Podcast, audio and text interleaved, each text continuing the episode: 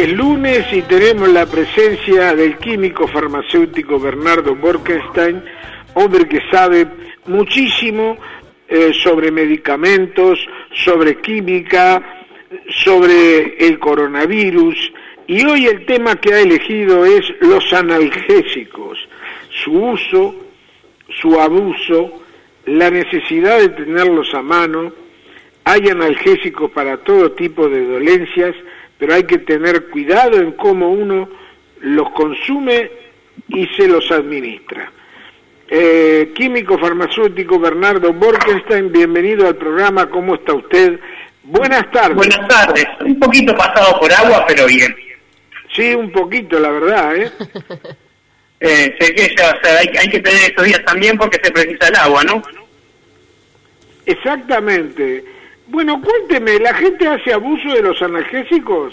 Julito, vamos a, Perdón, Bernardo, que te corté, ¿cómo estás? Vamos a compartir los números para que los oyentes se puedan comunicar con nosotros para cualquier tipo de consulta que tengan para Bernardo antes de arrancar con, con el tema. Vamos a decir entonces, mensajitos de texto al 098-120-770 y WhatsApp al 092-770 triple uno. Muy bien, seguimos. Bernardo, Bernardo, un minutito porque Ivana está pasando los números. A ver, de, los números, por favor. ¿Cómo no? Repito, mensaje de texto al 098-120-770 y WhatsApp al 092-770 triple uno. Bueno, ahora sí, vamos con el tema analgésicos. ¿Qué podemos decir? a veces sin receta médica los toman, ¿verdad? el abuso de medicamentos es el eh, consumirlos siempre que no hayan sido prescritos por un médico. eso es tan sencillo es el abuso y vemos que con esa definición prácticamente todos lo hemos hecho. O sea, la, gente suele pensar que abuso, por, por, por el concepto general de lo que es la palabra abuso, es tomar los demás, o innecesariamente, pero en realidad eh, esa es una forma de abuso, abuso es tomarlo siempre sin una indicación clínica. El tema es que eh, nosotros ante un dolor, vamos a poner el caso más, más común de todos, que es el dolor de cabeza, ¿no? Y eh, podemos agregar, por ejemplo, un dolor de muelas o algún, este, una lumbalgia, por ejemplo. Son los dolores más comunes que los que ya tenemos este, una edad y sabemos, por ejemplo, quién era Ultra 7, este, sabemos este, tener frecuentemente, ¿no? Entonces, eh, lo primero que hacemos es eh, ver qué tenemos en casa, a ver si tenemos un, este, un ibuprofeno o un paracetamol o una aspirina. Y bueno, tomar eso y siempre eh, tomamos dos por las dudas para que sea más rápido. Y cuando vamos a comprar a la farmacia le pedimos el de mayor dosis y el más rápido de todos. Como si cualquier dolor requiriera que uno lo atendiera en un microsegundo y no tuviéramos la templanza de un adulto que nos permitiera decir, bueno, puedo aguantar 10 minutos a que se me pase un dolor de cabeza común. No estamos hablando de una fibromialgia, hablamos de una pequeña jaqueca. Entonces, eh, tenemos, y eso es eh, parte de, de los burgueses que vivimos en la sociedad de consumo, muy poca templanza, o sea, como adultos somos poco adultos. Hoy reaccionamos como un niño de tres años, lo queremos ahora ya y, este, y no sabemos muy bien qué queremos, pero queremos en este momento. Entonces, eso pasa, por ejemplo, con, eh, pongamos el caso del ibuprofeno, ¿verdad? El ibuprofeno se vendió durante muchísimos años una sola marca en una presentación que era 400 miligramos y 200 miligramos, y, y luego salió la de 200 miligramos, ¿verdad? Como empezó a venderse muy bien, empezaron a aparecer otras marcas. Hoy ya hay de 600 y de 800 miligramos. Llegan a ser el doble de lo que se vendía antes. Esto es porque necesitamos el doble. Tengamos en cuenta que mucha gente va y se toma dos, además. Ya estamos hablando de que toman por día más de lo que deberían tomar de esa, de esa droga, un factor que se conoce como dosis, dosis máxima permitida diaria, este, que por encima de eso puede generar efectos secundarios. Entonces, eh, no es necesario, es un dolor de cabeza, alcanza con un 200. Porque si yo ante el más la más pequeña molestia voy al arma más poderosa que tengo en mi arsenal, el día que tengo un dolor realmente intenso, una neuralgia del trigémino, o, algo grave en serio, ¿qué voy a tomar? Ahí ya solo me queda la otra columna de lucha contra el dolor, que es la morfina. Y uno debería guardar eso para enfermedades realmente bravas, ¿no? No para este, cosas que se llaman banales. No porque no sean dolorosas o molestas, sino porque son procesos que si uno los deja igual se van a curar solos. Hola, ¿me escuchas? Sí, lo estamos escuchando ah, perfectamente. Perfecto. No, el, no tener retorno es, este, es gravísimo para, para saber si estoy al aire, por ejemplo. Bernardo, que cuando yo era muy joven, sí. yo tuve una noviecita japonesa. Ah, sí. Sí, que era algo diferente en mi vida, me hacía muy feliz, era muy, ¿qué le puedo decir? Era muy, muy coqueta, muy linda, una cosa distinta. Y un día me dio un dolor horrible en la espalda que no me podía mover. Fui al médico y el médico me dice, me parece que es la asiática. Yo dije, yo sabía que iba a terminar mal con la japonesa. Hay gente que le dice asiática en serio a, los dolores del nervio ciático. Este, hay gente que le dice asiática en serio dice es la asiática y no lo dice como un chiste. No, no, estos son los dolores del nervio ciático, pero ahí estamos hablando de algo que por ahí eh, requiere que, un, por ejemplo, un traumatólogo o un médico deportólogo de repente nos indique un buen antiinflamatorio, un relajante muscular, porque el tema es, no todos los dolores son lo mismo, no siempre que me duele la cabeza me va a doler por lo mismo. Claro. Entonces, de repente, una persona que por alguna patología, digamos por caso, cardíaca o, en la coagulación de la sangre toma un anticoagulante de forma crónica, no puede tomar una aspirina, por ejemplo, porque le agrega efecto anticoagulante. Y esa persona ya lo sabe. Pero una persona, por ejemplo, que tiene gastritis, va a tener más problemas con algunos analgésicos que atacan el estómago, como puede ser el ketoclofeno, o nuevamente el ácido salicílico, y de repente no lo sabe hasta que lo ataca. Entonces de repente se toma una pastilla con un dolor de cabeza que del 1 al 10 da un 3 y termina con una molestia estomacal de nivel del 7, de dolor. Claro, eso es lo que pasa cuando uno toma medicamentos eh, sin el consejo válido. Entonces, eh, lo, principal que tenemos que saber es, primero, eh, tratemos de ser pacientes y sepamos cuándo tenemos que tomar una dosis pequeña y la dosis más alta. Y que generalmente un dolor común no requiere que tomemos dos comprimidos, lo que llamo una dosis de ataque, como hablábamos la semana pasada. Eh, lo otro es que existen, eh, simplificando, dos grandes este, formas de mecanismo de acción para los analgésicos. Los primeros se llaman AINES, que es una sigla que quiere decir analgésico antiinflamatorio no esteroideo.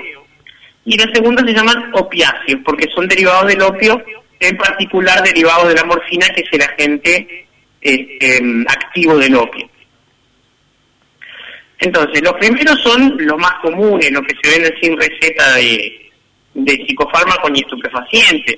Son el paracetamol, el ibuprofeno, el ketoprofeno, la aspirina, eh, el diclofenaco, eh, también incluso otros este, menos comunes.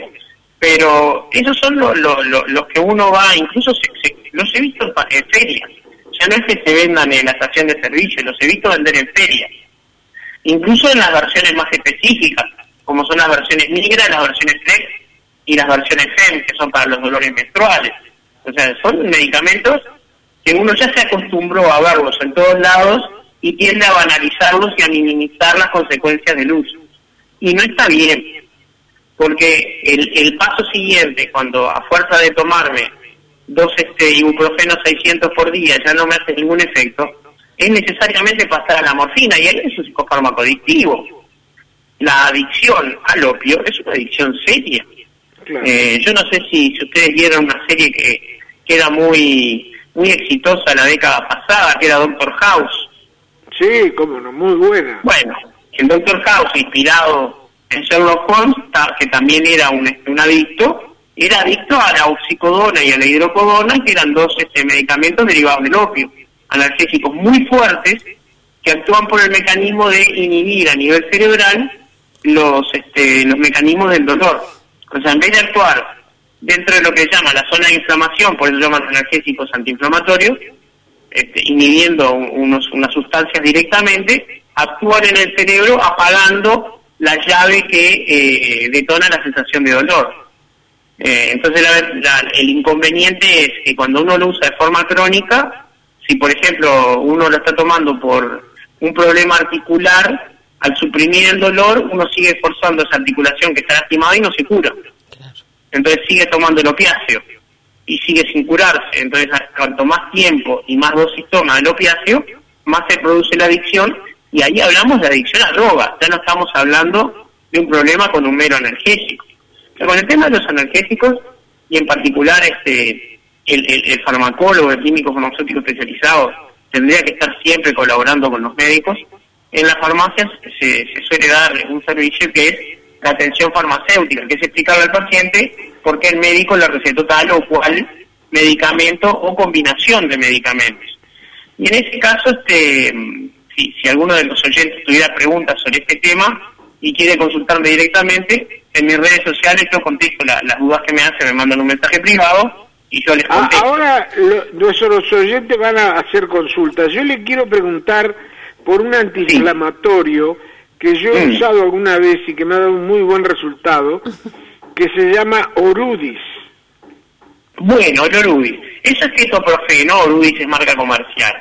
Es eh, un medicamento que tiene muy malas, o sea, todos los medicamentos de ese tipo tienen tres acciones, cuatro acciones. Relajante muscular, antipirético, que es decir, bajar la fiebre, analgésico y antiinflamatorio. Pero según cuál sea, tienen alguna más importante que la otra. Ese en particular es muy buen antiinflamatorio, es bastante buen analgésico y es muy malo en las otras dos casos. No sirve para bajar una fiebre, no por caso. Y eh, se suele dar para dolores ya bastante importantes, o sea, un dolor de muelas, un dolor articular más bien crónico. En el caso de los dolores articulares, yo lo que recomiendo es tomar colágeno como suplemento nutricional para colaborar con, con, la parte sana del cuerpo a regenerarse, ¿no? Pero este, el Orubis es un muy buen medicamento que si se abusa de él puede dar complicaciones estomacales porque es muy agresivo para el estómago. Muy bien. A ver, la es un excelente medicamento. A ver, Ivana, las preguntas de nuestra audiencia. Acá hay una pregunta de Rosa que dice, hola, ¿hay diferencia entre el paracetamol y el ibuprofeno? Sí, sí, muchísimas. A ver, contanos un poquito, Bernardo. Para empezar, el paracetamol es el único que actúa a nivel del sistema nervioso central, eh, cuando todos los demás actúan inhibiendo la síntesis de unas sustancias asociadas con la inflamación y el dolor que se llaman prostaglandinas. El mecanismo es diferente. ambos son muy buenos para la fiebre, eh, ambos son muy buenos para los dolores de cabeza y los dolores menores, pero para los dolores osteoarticulares se está encontrando que el paracetamol es infinitamente mejor. Ah, Hoy en día los, los médicos ya directamente mandan paracetamol y prohíben tomar ibuprofeno. Ambos, si uno excede la dosis recomendada, tienen efectos secundarios, pero no toma caras. Bien, acá hay otra pregunta de Juan de Tala. Dice, según dicen, fabricar antibióticos es un trabajo muy sucio y muchos países no quieren hacerlo. La pregunta es, ¿cómo se hace ese medicamento? Dice Juan de Tala. Claro, estos son analgésicos, no antibióticos. Eh, no es que, que, fabricar antibióticos sea un trabajo sucio, es que lleva etapas eh, que requieren mano de obra barata. Este, y si estamos en un país donde las reglamentaciones laborales y el equivalente a las autoridades sanitarias son menos exigentes, entonces se puede hacer con menores costos. Claro. Eh, no, no, no, no hay una etapa sucia, al contrario, cuando se fabrican medicamentos todas las etapas son altamente controladas. Pero una de las cosas que se, que se trata de cuidar en un país bien ordenado es que, por ejemplo, en las aguas de desecho no vayan trazas de medicamento que uno usó, por ejemplo, para lavar un reactor a la fuente de agua, que después aparecen todos los pescados contaminados con antibióticos y eso, y eso les afecta su capacidad de combatir enfermedades. Bien, perfecto. Por acá. o sea, lo, que se trata es que los países que regulan bien la ecología son más caros para fabricar. Por eso, por ejemplo, en París, en el medio de París, nadie va a sintetizar este analgésicos o antibióticos comunes hoy en día. Perfecto. Van a ir a lugares más baratos. Clarito, clarito. Por acá te mandan simplemente un felicitaciones a Bernardo, dice un oyente. Muchas gracias. y por acá Manolo da un ejemplo con, un, con una noticia de, de, actualidad bastante complicada. Un policía recibió un balazo de un soldado que le causó fractura expuesta de tibia y peroné. ¿Qué se debe tomar para ese gran dolor? Pregunta Manolo.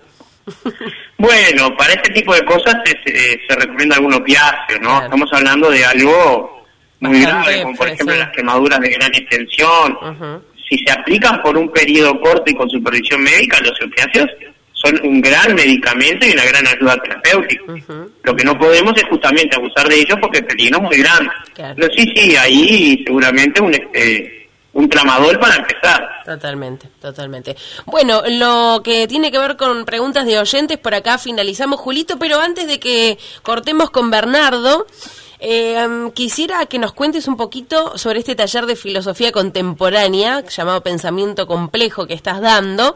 Contanos un poquito de, de, qué se trata, Bernardo, y por qué hoy sería importante asistir a, a un taller de, de, este estilo. ¿Por qué es importante la filosofía en el mundo de la vida? Primero, aclarar que, aparte de químico, yo también estudié filosofía, que no, no, no, no, no es que como químico yo doy un taller de filosofía. Perfecto, clarito. O sea, como químico hablo acá de medicamentos y de coronavirus y de eso, pero eso es otra otra otra rama que estudié y que, que es independiente.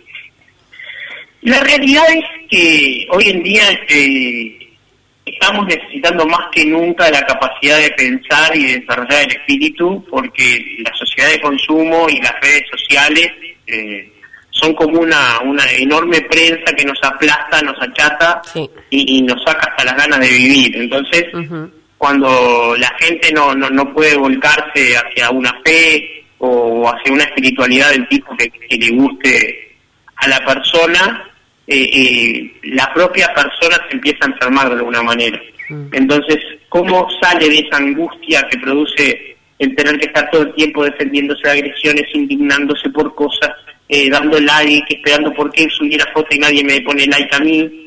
Este, es eh, parar un poco y hacer actividades que nos enriquezcan ya sea apreciación del arte, la filosofía, la meditación, todas las que van en contra de esa angustia que de otra manera solo la podríamos superar consumiendo. Claro. Pero el consumo, como parte de lidiar con la angustia, es lo mismo que tomar morfina para lidiar con el dolor. Después de que pasa el efecto, vuelve con mayor intensidad y se retroalimenta el ciclo. Uh -huh. Y en ese sentido, la filosofía, sobre todo el taller de pensamiento complejo que, que yo propongo, es una forma de empezar a, introducirnos en cosas que otros pensadores dijeron sobre temas tan interesantes como eh, el origen de la moral, según Nietzsche, el origen de la tragedia también, según Nietzsche, eh, la, forma del devenir histórico, según pensadores como Hegel o Platón, eh, Platón no en particular el devenir, pero sí el origen de, de ciertas ideas que miles de años después seguimos arrastrando, eh, la idea de cómo cómo ciertos valores como lo bello o lo bueno han evolucionado dentro de la historia de forma tal que, como por caso en, en la antigua Grecia, que, que, con tanta admiración solemos este, imaginar en el pasado como los inventores de la democracia, había un ciudadano de Atenas que se quejaba amargamente porque realmente tenía una angustia existencial. Él se quejaba porque algunos ciudadanos tenían más esclavos que otros y lo consideraba injusto. O sea, él considera injusto que había ciudadanos que tenían más esclavos y no la esclavitud en sí, como claro. consideraríamos hoy en día. Sí, sí, sí.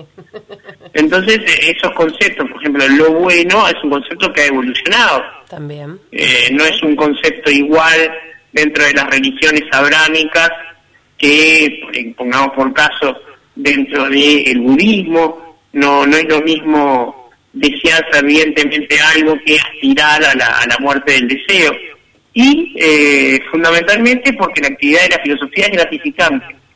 Eh, no, no, solamente es entretenido hacer filosofía y, y, estudiar filosofía, sino que uno termina mejor de como empezó. Muy bien. Y sobre todo es el puntapié para otras lecturas, ¿verdad? Espectacular. Para los interesados, eh, bueno, más datos o, quisieran directamente inscribirse en este taller de Bernardo, pueden escribir a Borki, B larga O R K Y, Borki arroba montevideo.com.uy y si no se comunican por WhatsApp al 093 973-703. Impecable, Bernardo. Exacto, o si no, incluso por, por consulta de lo que estuvimos hablando hoy o en otras columnas. Es cierto, también. Esos mismos números, por supuesto, y también en mis redes sociales, arroba belarga ER, belarga ORK, tanto Twitter como Instagram son mis usuarios, me escriben y yo contesto siempre.